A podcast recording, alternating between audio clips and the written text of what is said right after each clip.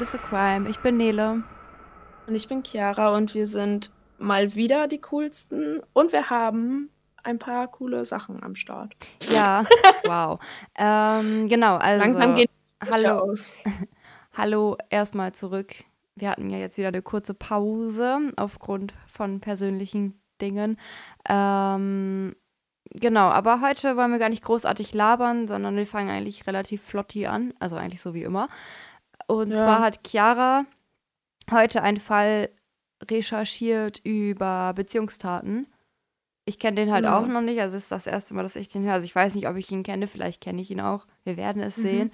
Äh, und ich habe tatsächlich letztens, als ich im World Wide Web unterwegs war, eine Story gefunden über einen Krankenpfleger, der komische Sachen im Krankenhaus erlebt. Und da wir beide, also ich bin Krankenschwester und Chiara macht gerade die Ausbildung, äh, genau, habe ich gedacht, ich erzähle das, weil das ganz funny ist. Also eigentlich ist es gruselig, aber genau, also so eine Daily kleine, Business. so eine kleine Gruselgeschichte zum Schluss habe ich mir gedacht. Mhm. Für die, die uns zum Einschlafen hören, ganz praktisch.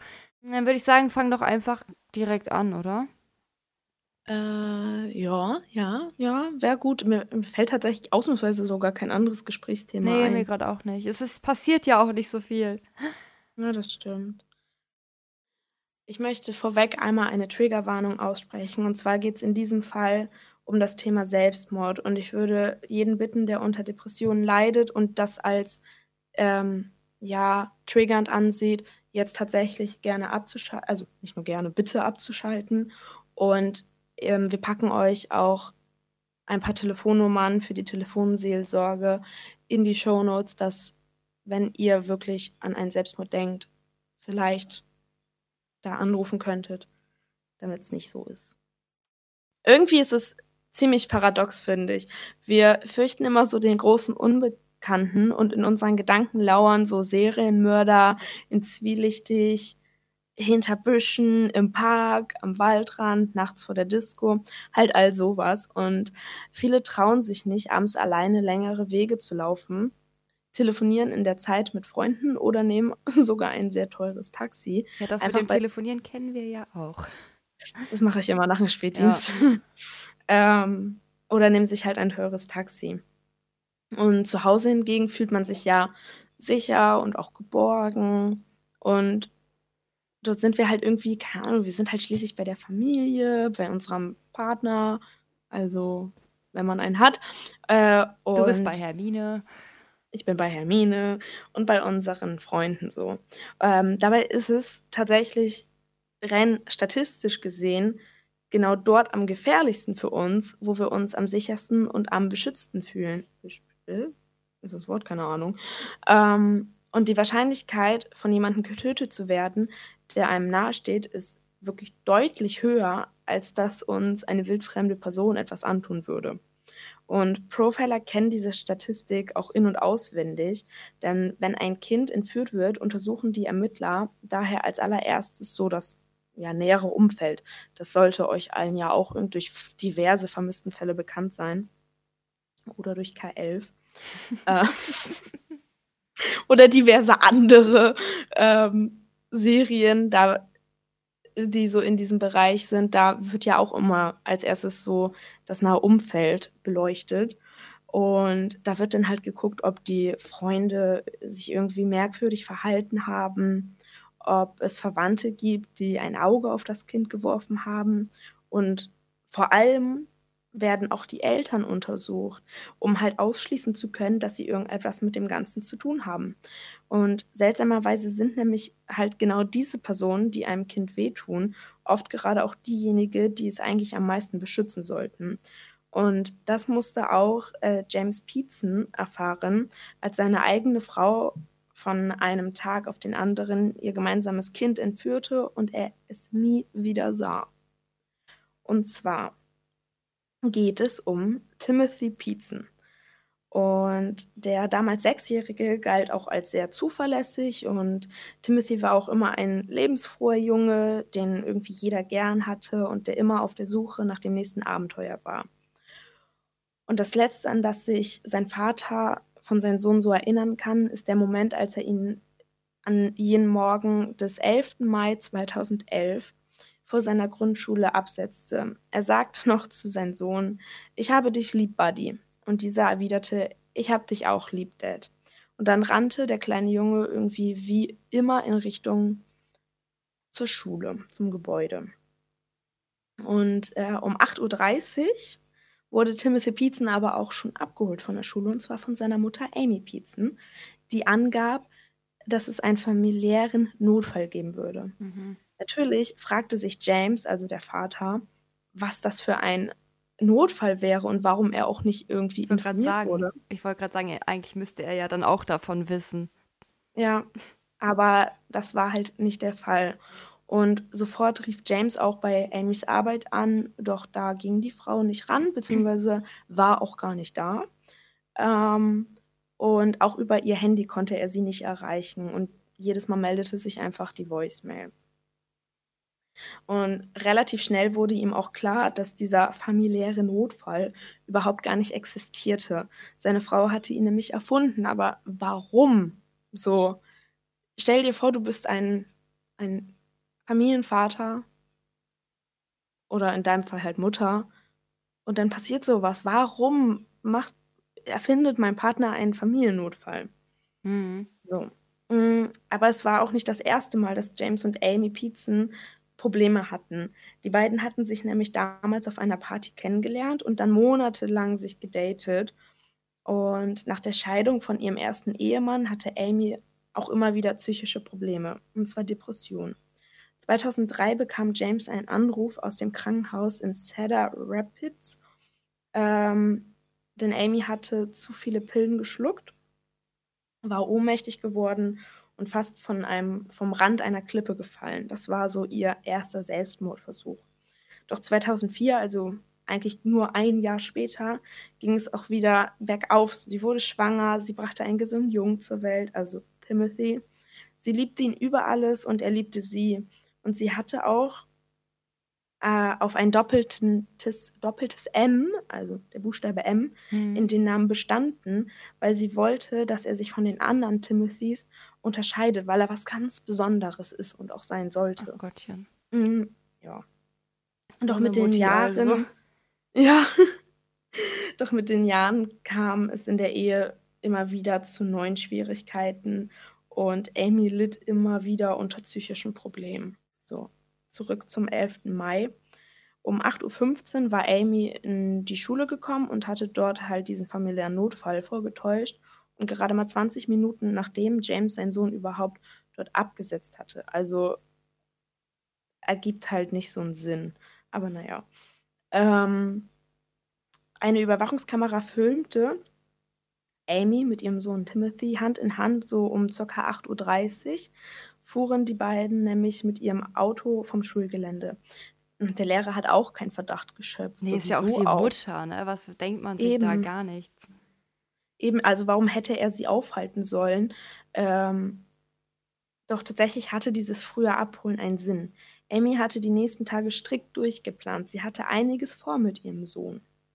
Um 10 Uhr brachten sie erstmal das Auto zur Werkstatt, weil da ein paar kleine Reparaturen gemacht werden mussten. Und in der Zwischenzeit fuhr ein Mitarbeiter von der Werkstatt die beiden in den nahegelegten Brookfield Zoo. Ähm, da haben die dann so die Zeit verbracht, bis halt das Auto fertig war. Und der Zoobesuch sollte aber nur irgendwie das erste Highlight der nun folgenden Reise sein. Um 15 Uhr kehrten die beiden nämlich zur Werkstatt zurück, um halt das Auto wiederzuholen. Und Amy steuerte dann auch direkt das nächste Ziel mit ihrem Sohn an, und zwar das Cameline Cover Resort in Illinois. Also die Stadt kann ich nicht aussprechen, deswegen sage ich nur den Bundesstaat. Auf jeden Fall lag das so ungefähr eine gute Autostunde von Aurora, also dem Heimatort der Piezens, entfernt. Und war wiederum aber auch nicht so weit weg von Chicago. Das Kai, was? Das K-Lime Cover Resort war ein extravaganter Wasserpark mit verschiedenen Themenwelten, Restaurants, Hotels und Shoppingmöglichkeiten. Also irgendwie so, so ein typischer Freizeitpark halt. Ähm, und das war halt irgendwie so dann dieses zweite Highlight des Trips. Und am 12. Mai, also einen Tag später, checkten Amy und Timothy aber auch schon wieder aus dem K-Lime Cover Resort aus und fuhren weitere zweieinhalb Stunden in Richtung Nordwesten. Das Ziel hieß Dells. Das ist eine kleine Stadt im nördlichen Bundesstaat Wisconsin, die gerade mal 3000 Einwohner haben. Da steuerte sie das Kalahari Resort Dells an. Mm, das ist auch so ein Wasser- und Spaßparadies. Und um 15.39 Uhr erfasste eine Überwachungskamera ähm, des Hotels, wie Amy und Timothy eingeschickt sind. Das ist halt irgendwie so richtig typisch, dass die Eltern, die ihr Kind entführen, mit dem ganz viele tolle Sachen machen, ne? Das hat man, ja. irgendwie ist das so richtig typisch. Das stimmt. Am 13. Mai, also wieder einen Tag später, ähm, war auch dieser Ausflug vorbei und Amy checkte mit ihrem Sohn so gegen ca. 10 Uhr aus dem Hotel aus. Und es sollte auch das letzte Mal gewesen sein, dass Überwachungskameras die beiden gemeinsam erfasst haben. Kurz darauf entschied sich Amy auch irgendwie ihr Schweigen zu brechen und dachte wohl, dass es irgendwie an der Zeit wäre, ihre Familie zu informieren. Und so zwischen 12 und 13.30 Uhr gingen bei verschiedenen Familienangehörigen eine Reihe mysteriöse Anrufe ein. Zunächst kontaktierte sie nämlich ihre Mutter, die sich natürlich ebenfalls absolute Sorgen gemacht hatte. Und dort sagte sie, dass alles gut werden würde und dass sie in ein paar Tagen wieder zurück wäre. Und versuchte halt so ihre Mutter so ein bisschen zu besänftigen. Und danach ähm, sagte sie dann noch, dass Timothy auch nicht in Gefahr wäre. Und dann rief sie ihren Schwager, also den Bruder von James, an und sagte dem auch, Zitat, Timothy geht es gut, Timothy gehört zu mir, Timothy wird es gut gehen, Timothy ist sicher. Und im Hintergrund konnte man Timothy auch hören, ähm, wie er sagte, dass er hungrig sei und alles wirkt halt irgendwie normal, halt wie immer. Ähm, doch sollte tatsächlich auch das offizielle letzte Lebenszeichen von Timothy sein und das war ganz schön viel Timothy in einem Satz. Auf jeden Fall versuchte die Polizei auch später die Telefon äh, Telefondaten zu rekonstruieren und sie stellten fest, dass Amy wohl aus der Nähe der Stadt Sterling in Illinois angerufen hatte. Gegen 19.30 Uhr zeichnete eine Überwachungskamera Amy erneut auf, doch diesmal war sie alleine, keine Spur von Timothy. Es war halt irgendwie ja neu für diese Reise. Und zwar kaufte sie in einem kleinen Örtchen ähm, in einem Laden Zettel und Stifte und anschließend besorgte sie noch etwas zu essen und 45 Minuten vor Mitternacht checkte sie in das Rockfold Inn ein. Das war so ein sehr, sehr günstiges Motel. Am 14. Mai, also wieder einen Tag später, mm, stand gegen Nachmittag die Polizei vor James Haustür und klopfte an. Der Familienvater war voller Hoffnung, als er die Tür öffnete und dachte sich, okay, wissen die Ermittler jetzt endlich, wo Timothy ist? Doch äh, James blickte in betroffene Gesichter. Die Beamten konnten ihm nur noch ihr Beileid aussprechen, denn Amy, seine Frau, war tot. Aber was war mit Timothy? Man wusste es nicht. Es war, also er war verschwunden vom Erdboden.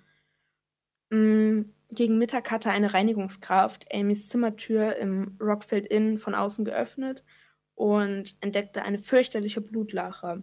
Amy hatte sich mit Hilfe eines Messers das Leben genommen. Neben ihr lagen zwei sorgfältig formulierte Abschiedsbriefe. Einer war an ihren Mann adressiert, der andere an ihre Mutter. Von dem kleinen Timothy war jedoch weit und breit halt keine Spur. Und James veröffentlichte auch den Inhalt des an ihn gerichteten Abschiedsbriefes. Sie entschuldigte sich für das Drama, das sie angerichtet hätte, schrieb Amy, und dass Timothy bei Leuten sicher wäre, die ihn liebten. Er würde nie gefunden werden. Ja, aber er liebt ihn doch auch. Ist doch sein Papa. Warum ja. hat sie ihn denn nicht einfach dagelassen? Kannst du nachher nochmal drüber reden. ähm, und auch Amys Mutter verriet irgendwann bei einem Telefoninterview im TV, die letzten Worte, die ihre Tochter an sie gerichtet hatte. Amy schrieb nämlich, Zitat, ähm, ich habe ihn an einen sicheren Ort gebracht. Um ihn wird sich gut gekümmert und er sagt, dass er dich liebt. Bitte denk dran, es hätte nichts gegeben, das du hättest tun können, um meinen Entschluss zu ändern. Hat Ende. Ähm, und auch dieser Abschiedsbrief gab keinen entscheidenden Aufschluss darüber, wo Timothy ist und was mit ihm geschehen ist. Und so traurig der Selbstmord seiner geliebten Frau Amy auch für James war, die Priorität war einfach, ähm, von ihm und auch von den Ermittlern Timothy zu finden. So, wo war dieser sechsjährige Junge? Der kann nicht einfach weg sein. Eben, und wen hatte Amy ihr Kind anvertraut, bevor sie sich das Leben nahm? So, wer nahm überhaupt einfach ohne Rückfrage ein Kind bei sich auf? Ja. Mm, die Polizei hatte sofort einen fürchterlichen Verdacht. Was, wenn die Mutter einen sogenannten erweiterten Selbstmord begangen hätte? Wenn Amy ihren eigenen Sohn getötet hätte, bevor sie sich selbst umgebracht hat? Die Fahndungen gingen natürlich sofort los und man suchte gleichzeitig nach einem Lebenden und einer Leiche, denn keiner konnte sicher sein, was passiert ist. Nur der Zeitpunkt stand halt fest. Am 13. Mai hatten Familienangehörige Timothy um 13.30 Uhr noch am Telefon gehört. Um 19.30 Uhr sah man Amy nur noch alleine einkaufen. Sie hatte auch ohne Timothy ins Hotel eingeschickt, in dem man sie am nächsten Tag fand. In diesen sechs Stunden muss halt Timothy verschwunden sein. Zunächst gab es auch eine erste Entwarnung. An dem Messer, mit dem sich Amy nämlich das Leben genommen hatte, war kein Blut von Timothy. Man untersuchte akribisch das Auto und diesmal landete man tatsächlich einen Treffer. Und zwar ähm, hat die Spurensicherung im Wageninneren Blut von Timothy gefunden. Doch darauf folgte auch sofort wieder eine Entwarnung, weil die Forensiker konnten nicht zweifelsfrei feststellen, von wann das Blut stammte. Und ein Zusammenhang mit der Tat erschien eher unwahrscheinlich, weil James Peetson nämlich noch genau wusste, dass Timothy kurz vor seinem Verschwinden im Auto Nasenbluten gehabt hätte. Und da schwenke ich einmal kurz ab. Und zwar, warte mal kurz, mein Laptop will sich neu starten, bitte nicht. Und zwar mache ich einen kleinen Abschwenker, weil das ist jetzt was, was ich sehr spannend finde. Und zwar die Kriminaltechniker analysierten die Reifen und die Spuren, die man an ihnen fand. Während Zeugen sich irren oder täuschen können, können nämlich Forensiker eine Wissenschaft, die nur die Wahrheit kennt und manchmal sogar kleine Wunder vollbringt. Man konnte bestimmen, dass Amy mit ihrem SUV kurz vor ihrem Tod in einer ländlichen Region unterwegs gewesen war. Denn es haftete DNA von Pflanzen am Auto, die nicht überall wuchs. Ähm, dadurch ließ sich, ließen sich dann auch so die Bezirke eingrenzen. Und die Spurensicherung ging davon aus, dass Amy entweder in Lee Country oder in Whiteside Country gewesen war, die im Nordwesten des US-Bundesstaates Illinois liegen. Und da muss ich einmal dazwischen sagen, Nele, hast du Bock oder habt auch ihr Bock, ähm, dass ich mal was über die Kriminaltechnik mache?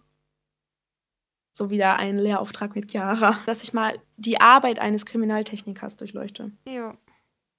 Da hätte ich nämlich richtig Bock drauf. Der. also eigentlich mag ich es eh.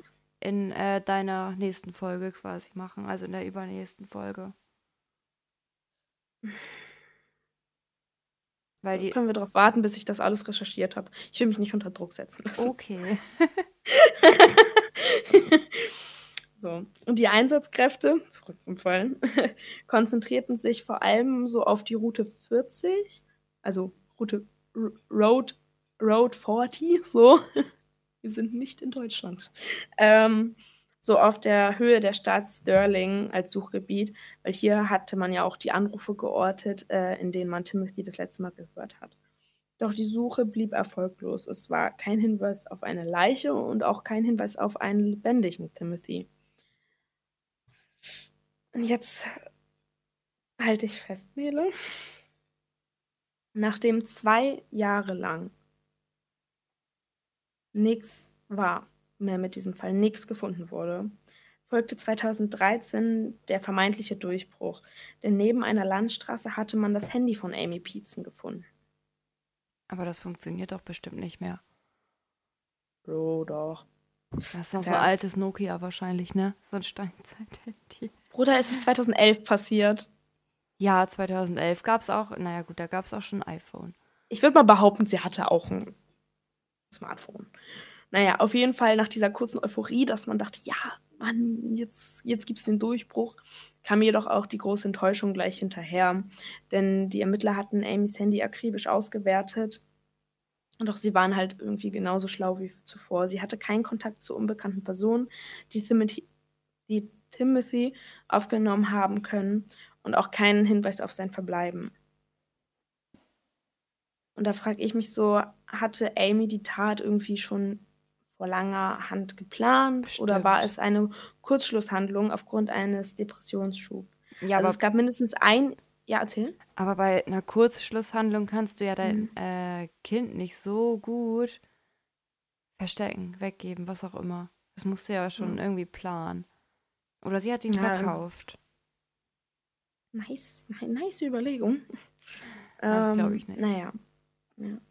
Also es gibt auf jeden Fall ein, ein Indiz dafür, ähm, was auch, also was dafür spricht, dass Timothys Mutter zumindest seit ein paar Monaten alles penibel für diesen Moment vorbereitet hatte.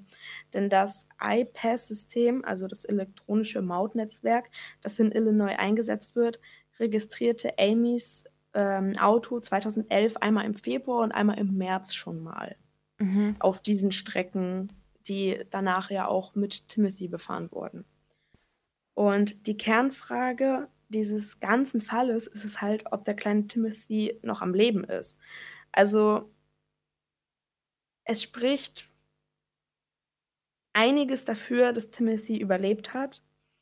Ähm, zum einen wurden nämlich keine Spuren im Auto gefunden, die auf ein Gewaltverbrechen schließen ließen.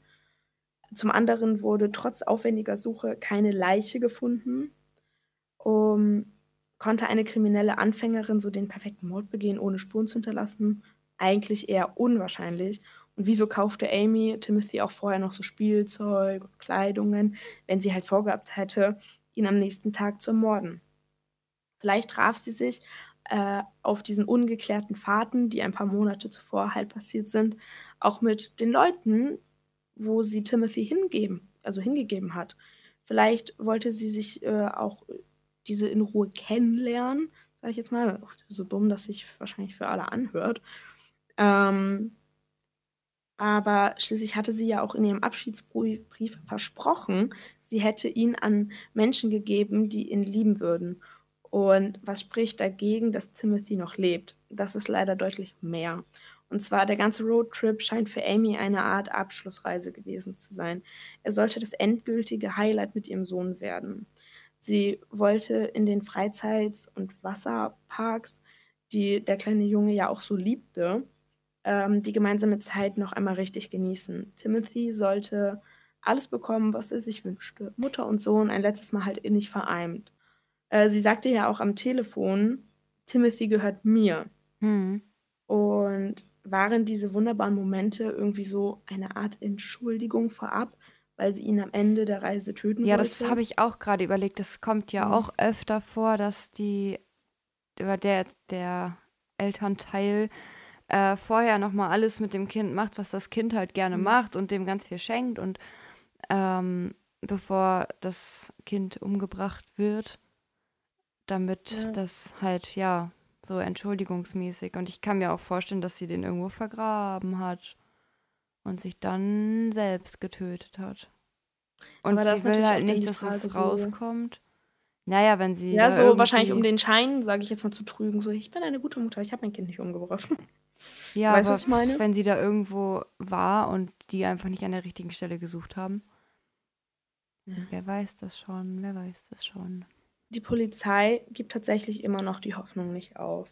Mit Fotos, auf denen er per Computer künstlich gealtert wurde und die zeigten, wie er halt heute aussehen könnte, fahnden sie nämlich immer noch nach Timothy, bislang allerdings ohne viel Erfolg.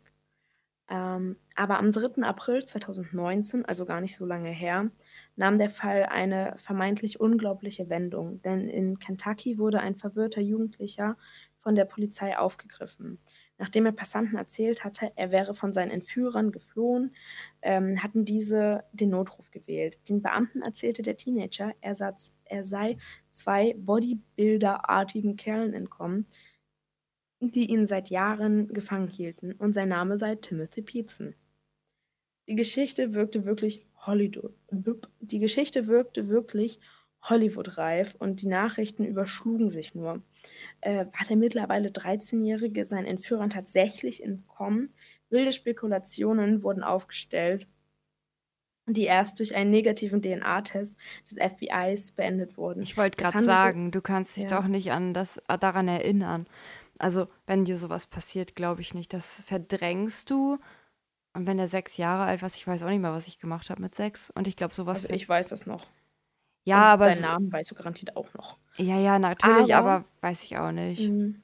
Aber das Ding war, es handelte sich bei dem Jungen nämlich nicht um den vermissten Timothy Pietzen, sondern um einen, und wirklich, das hat mich getriggert, um einen bereits 23-Jährigen namens Brian Winnie.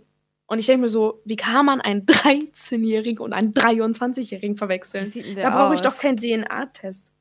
Das kann ich dir tatsächlich gar nicht sagen, weil ich war so abgefuckt auf ihn, dass ich ihn nicht mal angucken wollte.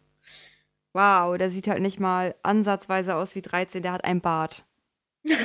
Warte, ich schick dir einen Screenshot davon. Äh, ich habe Flugmodus an, weil so viele Leute mir schreiben, weil ich Fame bin. Mhm. Ja, okay, eigentlich schreibt mir nur Sammy. Hallo Sammy. Hi, Sammy. Grüße gehen raus, aber er hört das ja eh nicht. Ja, guck, da oben.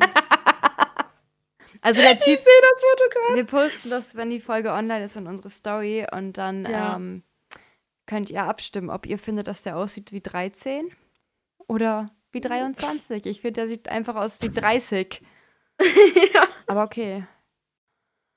Äh, das war's tatsächlich. Okay. Also es ist bis immer, also bis heute nicht aufgeklärt. Es ist ein, es ist kein Cold Case, weil die sind ja noch am Ermitteln, aber dieser Fall hat noch kein Ende, weder positiv noch negativ gefunden. Okay.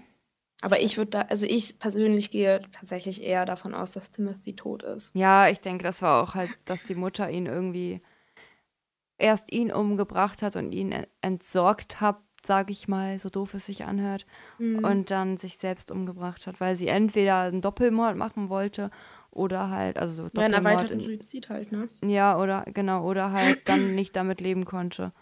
I don't know. Ja. Vielleicht hatte sie auch eine Psychose, in der man weiß es nicht, wenn sie eh psychisch krank war. Ich habe aber tatsächlich auch noch so ein paar Fakten im Generellen, du kennst mich ja, über Beziehungstaten rausgesucht. Ja, dann hau raus. Und zwar einmal, was überhaupt Beziehungstaten sind. Denn die meisten Gewaltverbrechen sind nämlich sogenannte Beziehungstaten, bei denen Opfer, ähm, also das Opfer und der Täter in einer Beziehung zueinander standen. Das heißt aber nicht zwangsläufig, dass sie miteinander liiert sein mussten, sondern nur, dass sie sich überhaupt kannten. Also die tote Person war nicht ein Zufallsopfer, sondern er kannte seinen Mörder persönlich aus der Schule, der Arbeit oder dem Sportverein. Sportverein. Ähm, oder eben aus dem engeren Umfeld wie Familienangehörige, Freunde, der eigene Ehemann, die eigene Ehefrau, ja sogar die Eltern oder Kinder kommen als Täter in Frage. Und es passiert tatsächlich auch deutlich häufiger, ähm, beziehungsweise ist es auch deutlich wahrscheinlicher, von dem eigenen Partner ermordet zu werden, als von, einer Fremd von einem fremden Psychopathen. Also natürlich rein statistisch gesehen, ihr sollt jetzt nicht alle losrennen und sagen, ey, ich bin mit dir zusammen und du willst mich umbringen. So, das wäre ein bisschen kontraproduktiv. Sorry für die ganzen Beziehungen, die, die ich zerstöre. Nein, Spaß. Aber ähm, die Polizeistatistik des BKAs, ähm, die führen seit einigen Jahren so eine Täter-Opfer-Beziehung. Mm, und 2018 gab es in Deutschland insgesamt 386 Morde, also nach dem Strafgesetzbuch Paragraph 211. Und in weniger als der Hälfte davon, also so 145 Fällen, stand der Tatverdächtige nämlich in keinerlei Beziehung zu seinem Opfer. In 24 Fällen konnte man die Verbindung nicht ermitteln. Ähm, das heißt, selbst wenn man die ungeklärten Fälle vollständig den Nicht-Beziehungstaten zurechnet, ergibt sich halt folgendes Ergebnis. Bei mindestens 56 Prozent aller, Tat, äh, aller besagten Morde kannte der Täter sein Opfer vorher. Und bei etwa 34 Prozent aller Tatverdächtigen war der Täter sogar entweder der Ehepartner oder die Ehepartnerin oder ein naher Familienangehöriger. Der gefährlichste Ort ist demnach also für uns Menschen definitiv nicht der dunkle U-Bahn-Vorplatz oder die nächtliche Parkanlage, sondern tatsächlich die eigenen vier Wände, also unser Zuhause. Und das Wort Beziehungstat, das hat mich irgendwie getriggert und habe auch, also ich habe auch danach dann herausgefunden, dass es viele Leute triggert, weil eine Beziehungstat schildert immer einen Mord. Du kannst nicht sagen, es war eine Beziehungstat und die Person, die andere lebt noch. Und dass es halt viele finden das jetzt nicht so so nice, sage ich jetzt mal, ähm, weil es irgendwie den Mord auch ein bisschen verharmlost. Und jetzt mal für unsere Partie, Nele. Es werden nämlich deutlich mehr Frauen Opfer von Beziehungstaten und meistens sind die Täter die Ehemänner, Freunde, Ex-Freunde Nennt man oder auch Liebhaber. Femizide. Ja. Äh, das Traurige ist, als ich dann so gelesen habe, dass die meisten Täter halt so Ex-Freunde und Liebhaber sind, dachte ich mir so, hm, vielleicht lösche ich mir doch mal ein Tinder. Ich habe keine Lust, durch mein Dating getötet zu werden. So, ähm, und Männer werden im Vergleich dazu deutlicher eher von Mördern getötet, mit denen sie nichts verbinden. Also zumindest so die Statistik. Das war's. Ja, obwohl es ja auch viele Frauen gibt, die gestört sind, ne? Aber ja. Ja, ja, es gibt viele Frauen, Ja. aber wenn es um Beziehungstaten geht, sind tatsächlich Frauen eher deutlich die. Ja, das gibt ja auch noch Männer. sehr viele Femizide, ne? Ja. Aber ich finde es immer so schlimm, wie, so- wie sowas so, äh, sowas wird immer voll romantisiert, ist mir aufgefallen. Also wenn jetzt ein Mann Ja, seine Frau bringt. Mord aus Liebe oder wenn die, wenn, wenn die Liebe nicht mehr reicht, so steht es immer in der, in der Zeitung. Bild. Ja, genau, danke. Ich wollte sagen, ich wollte sagen in der Zeitung mit den vier Buchstaben. Aber es ist einfach so, ja. Ja, das ist mir halt, also es, ich finde, also mir ist das auch schon mal aufgefallen und ich glaube vielen von unseren Zuhörern auch. Ähm, Von unseren fünf Zuhörern. du mit deinen fünf Zuhörern, Leute, wir haben keine fünf Zuhörer, ich schwöre Nein, auf mein sind- Leben. Es sind mehr. Ähm, aber auf jeden Fall sind es halt die Beziehungstaten, die, also im Generellen finde ich Beziehungstaten verharmlosend. Mhm. Also wenn ich, wenn ich jetzt sage, wir sagen jetzt mal du und Simon, Simon tötet dich. Wenn ich sage, Simon hat Nele getötet, denken alle, oh mein Gott, was Aus Simon gemacht? Liebe. Genau. Und wenn ich dann aber, nein, das aus Liebe nimm mal jetzt weg. Ich mache jetzt, Simon hat Nele getötet. Dann würden alle sagen, was ist Simon denn für einer? Warum tötet der Nele? Wenn ich jetzt aber sage, Nele ist Opfer einer Beziehungstat geworden, denken alle, oh mein Gott, der Simon, der konnte nicht ertragen, dass Nele im Leben Kontakt mit anderen Männern hat oder was weiß ich, weißt du? Mhm. Das ist irgendwie so, ja, Ja, verharmlosend ja einfach. verharmlosend und halt auch immer sehr romantisierend, so ein bisschen. Also, Allein das Wort Find ich. Beziehungstat hört sich schon romantisch an. ja, Bin ich ehrlich. ja. Also- Naja, naja, naja. Das habe Also ich ich muss sagen, ich fand meinen Fall sehr spannend. ja, Einmal, just saying. ja, aber ich ist halt, ich finde es immer so schlimm, wenn man nicht weiß, was mit den Kindern passiert ist, ne? Aber vielleicht finden wir das ja noch irgendwann raus. Ich würde sonst jetzt einfach mit meiner Geschichte weitermachen. Ähm, ja, genau. Ich hatte ja schon erzählt, dass ich eine Geschichte erzähle, die überhaupt nicht dazu passt. So. Chiara hat mir halt nicht gesagt, um was sie was macht. Also musste ich irgendwas raussuchen und ich habe das halt spontan gefunden. Und dachte mir halt wie am Anfang schon, dass es irgendwie zu uns passt. Obwohl ich halt keine Nachtdienste mache, aber du machst irgendwann Nachtdienste und vielleicht hast du dann ein bisschen mehr Angst. Äh, genau. Danke. Also, das ist äh, von einem, also es ist in der Ich-Perspektive von einem Pfleger geschrieben. Mhm. In der letzten Nacht hatte ich Dienst in der Klinik und konnte mich darüber nur tierisch, tierisch aufregen, weil es in letzter Zeit ziemlich oft der Fall war. Es lag nur an zwei Kollegen, die sich kurzfristig immer wieder krank gemeldet hatten, weshalb ich deren Dienste übernehmen musste. Wer kennt's denn nicht? Immer. Die Zulagen waren super, aber ich wäre trotzdem lieber zu Hause in meinem Bett gewesen.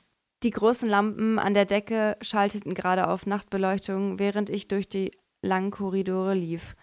Es roch nach Desinfektionsmittel und Sterilität, was die Leute normalerweise dazu veranlasste, die Nase zu rümpfen. Als Pfleger war ich den Geruch gewohnt, sodass es mir nichts ausmachte. Wobei ich schon zugeben musste, dass dieser Geruch in der Nacht stärker war. Hä? Nachdem ich mich umgezogen hatte, ging ich auf die Station und setzte mich in das Dienstzimmer. Ich hatte den Stuhl zum Fenster gedreht und beobachtete, wie die Sonne langsam hinter dem Horizont verschwand, wobei sie die Wolken in ein schönes Rot färbte. In meiner Hand hielt ich eine Tasse mit warmem Kaffee, an den ich gelegentlich nippte. Ich bemerkte fast nicht, wie ein Kollege das Zimmer betrat und sich zu mir gesellte. Danach ging es für mich an die Arbeit. Die Dienstübergabe ging wie immer schnell vorüber. Dem einen Patienten ging es besser, der andere bekam eine Infusion und wieder ein anderer war aufgrund einer Virusinfektion verstorben. So war das Ja. eben im Krankenhaus. Menschen werden geboren, Menschen sterben. Das nennt man den Kreislauf des Lebens. Ich hatte noch nie ein Problem mit Verstorbenen. Nur, dass meine Kollegen noch nicht dazu kamen, den Leichnam in die Prosektur in den Keller zu bringen. Voll asozial, ey, das macht man nicht.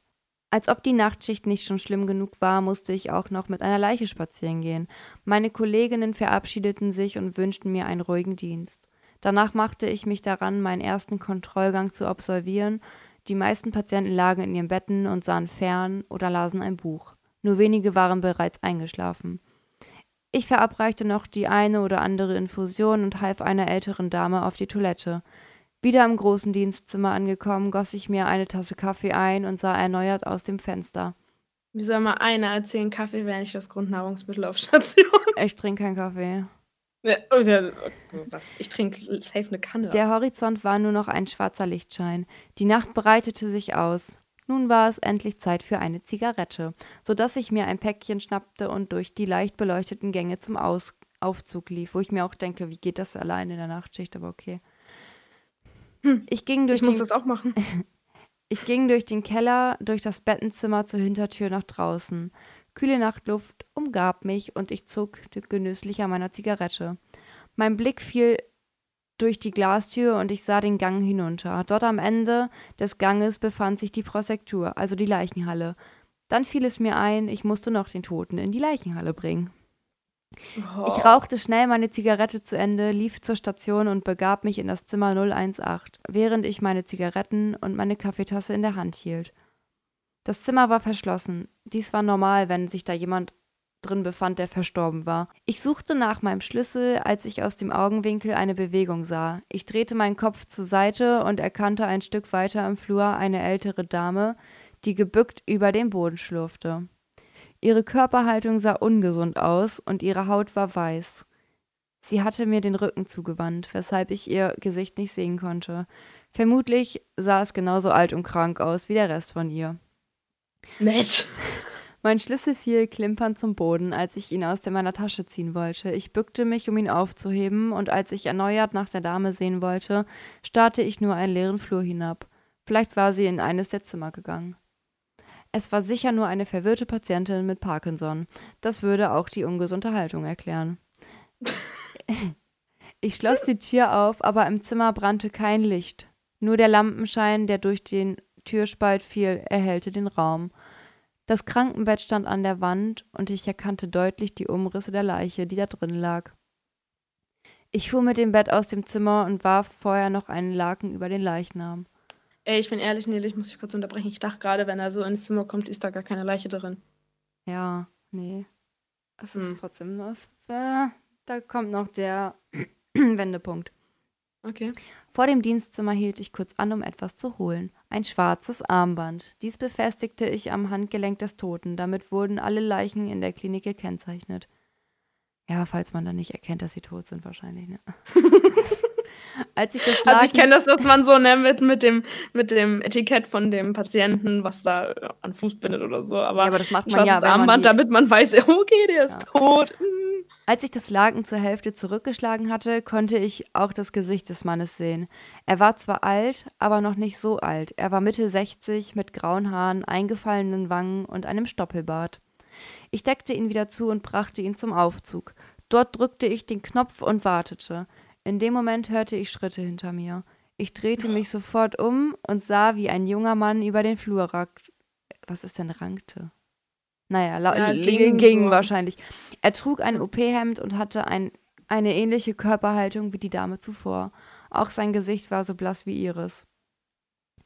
Im nächsten Moment öffnete sich die Tür des Aufzuges und ich schob das Bett hinein. Dann drückte ich auf die gewünschte Etage, den Keller.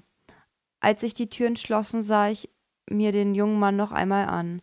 Irgendwas war seltsam an ihm. Doch ich konnte nicht genau sagen, was es war. Im Keller angekommen, schob ich das Bett durch den engen Korridor zur Leichenhalle und steckte den Schlüssel in das Schloss. Doch die Tür war zu meiner Überraschung nicht verschlossen. Vermutlich hatte der Letzte das hier unten vergessen. Mit Ich einem, wäre aus dem Krankenhaus rausgerannt, Ja, ich bin ehrlich. Ich wäre rausgerannt. So. naja, noch ist ja Rennen, hier meine Kündigung. Allein, weil ich so eine. Angst gehabt Ja. hätte. Mit einem Flackern schaltete sich die Lichter in der Halle ein. Warum ist das in jedem Krankenhaus so, dass in der Prosektur das flackert? Ach, keine Ahnung. Ich glaube, das ist einfach irgendwie, das fällt einem da, glaube ich, mehr auf. Mhm. Dieses war so hell, dass ich kurz blinzeln musste. Die Leichenhalle hatte keine spezielle Nachtbeleuchtung, da sich hier so gut wie niemand aufhielt und wenn dann nur kurz. Erneuert, ja. Ja. Erneuert sah ich eine Bewegung am Ende der Halle. Doch, oh Gott. Doch durch das helle Licht geblendet konnte ich kaum etwas erkennen. Als ich mein Auge an die Helligkeit gewöhnt hat, wow, äh, mein Auge, als ob er nur eins hätte. der arme er, hat Kerl. Natürlich, er hat natürlich zwei Augen. Ähm, war der Raum, also der Raum war dann leer. In dem mhm. Augenblick fragte ich mich innerlich, ob ich verrückt geworden war. Ich hiefte die Leiche des Mannes auf eine Bahre. So wie ich heute, was ich dir und schob, und schob ihn in eine der Kühlkammern. Ein paar der anderen Kühlkammern standen offen. Ich spähte hinein, aber sie waren leer. Warum sind die auf? Nun, es war wohl Tag der offenen Tür, scherzte ich, um mich, sel um mich selbst etwas zu beruhigen.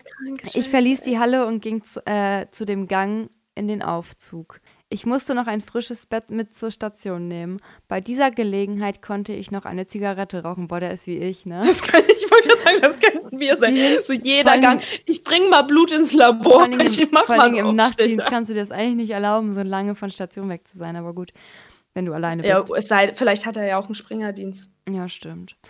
Die Hintertür im Bettenlager stand offen, als ich mich darauf zubewegte und ein kühler Windstoß, der durch den Raum zog, ließ die Abdeckfolien über den frisch, frischen Betten seltsam tanzen, wobei sie ein leises Rascheln von sich gaben. Oh, das ist auch gruselig, ne? Ja, das Rascheln ist auch tagsüber gruselig, ja. bin ich ehrlich.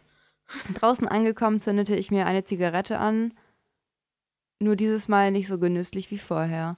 Ich fragte mich, warum die Patienten heute so seltsam waren, aber wahrscheinlich war ich einfach nur überarbeitet. Ich warf den Zigarettenstummel zu Boden, trat ihn aus und dann zog ich beim Hineingehen die Tür hinter mir zu. Wieder hörte ich ein Rascheln, jedoch lauter als zuvor.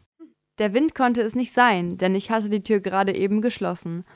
Mein Blick wanderte durch den Raum, über die Betten.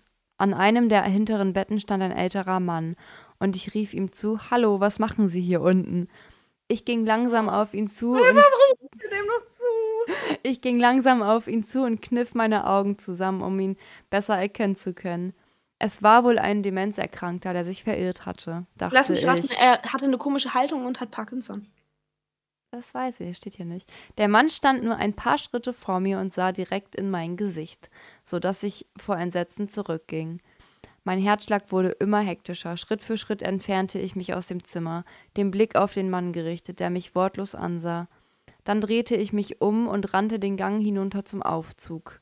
Die Aufzugtür war sich gerade dabei zu schließen und im letzten Moment sprang ich hinein. Vergessen. Ja, egal. Ich hätte es auch vergessen. Eine ja, junge Frau. Also, wie gesagt, ich hätte schon längst meine Kündigung beim Laufen. Eine junge Frau, die im Aufzug stand, musterte mich verwirrt. Ich rang nach Luft und sie fragte mich, was los war. Ich versuchte zu erklären, dass dort hinten ein Toter war. Sie schaute mich nur verwirrt an und sagte mir, dass Tote nicht laufen können. Und woher sollte ich denn wissen, dass es ein Toter war? fragte sie mich. Es war der Mann. Ich keuchte und schnappte immer mehr nach Luft. Als ich die Kraft gefunden hatte, weiterzusprechen, sagte ich der Frau, dass ich den Toten selbst vor einer halben Stunde in die Leichenhalle gebracht habe. Er hatte sogar noch das schwarze Armband am Handgelenk. Plötzlich wurde es mir klar, was ich so seltsam an dem blassen Patienten fand die in dieser gebückten Haltung durch die Gänge wanderten. Sie alle trugen diese schwarzen Armbänder, mit denen kennzeichneten wir alle Leichen.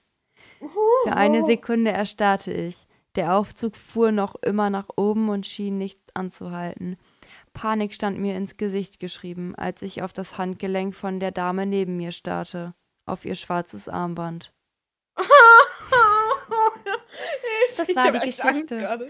Ich habe so Gänsehaut gerade, ne? Das glaubst du mir nicht. Das Ding ist, äh, das ist, also das ist schon eine krasse Story. Also ich weiß halt nicht, ob die wirklich so passiert ist. Ich kann es mir halt nicht vorstellen. Nee, Aber nee. es gibt richtig viele Geschichten. Ich habe danach noch ein bisschen weiter geguckt. Ähm, wo so Pflegekräfte erzählen, dass sie irgendwie, dass es in Zimmern klingelt, wo keiner drin liegt, wo die irgendwie die Nacht vorher einer verstorben ist und sowas. Und bei uns war sowas auch schon mal im Spätdienst. Ähm, dass wir, also es war ein leeres Zimmer und da ist ein paar Tage vorher ein Patient drin verstorben. Und dann hat das da die ganze Zeit geklingelt. Das weiß ich noch. Das war noch, da war ich noch in der Ausbildung. Es war auf der Bauchchirurgie. Und das war Okay. richtig gruselig. Also wir da haben Ja. dann, wahrscheinlich war es einfach eine defekte Klingel, aber wenn du weißt, da lag vorher irgendwie ein Toter und jetzt klingelt es da und da Mhm. ist überhaupt keiner in diesem Zimmer, das ist schon creepy. Oh, Hilfe. Ja, viel Spaß bei den Nachtdiensten. Aber du hast ja noch ein bisschen Zeit, ne?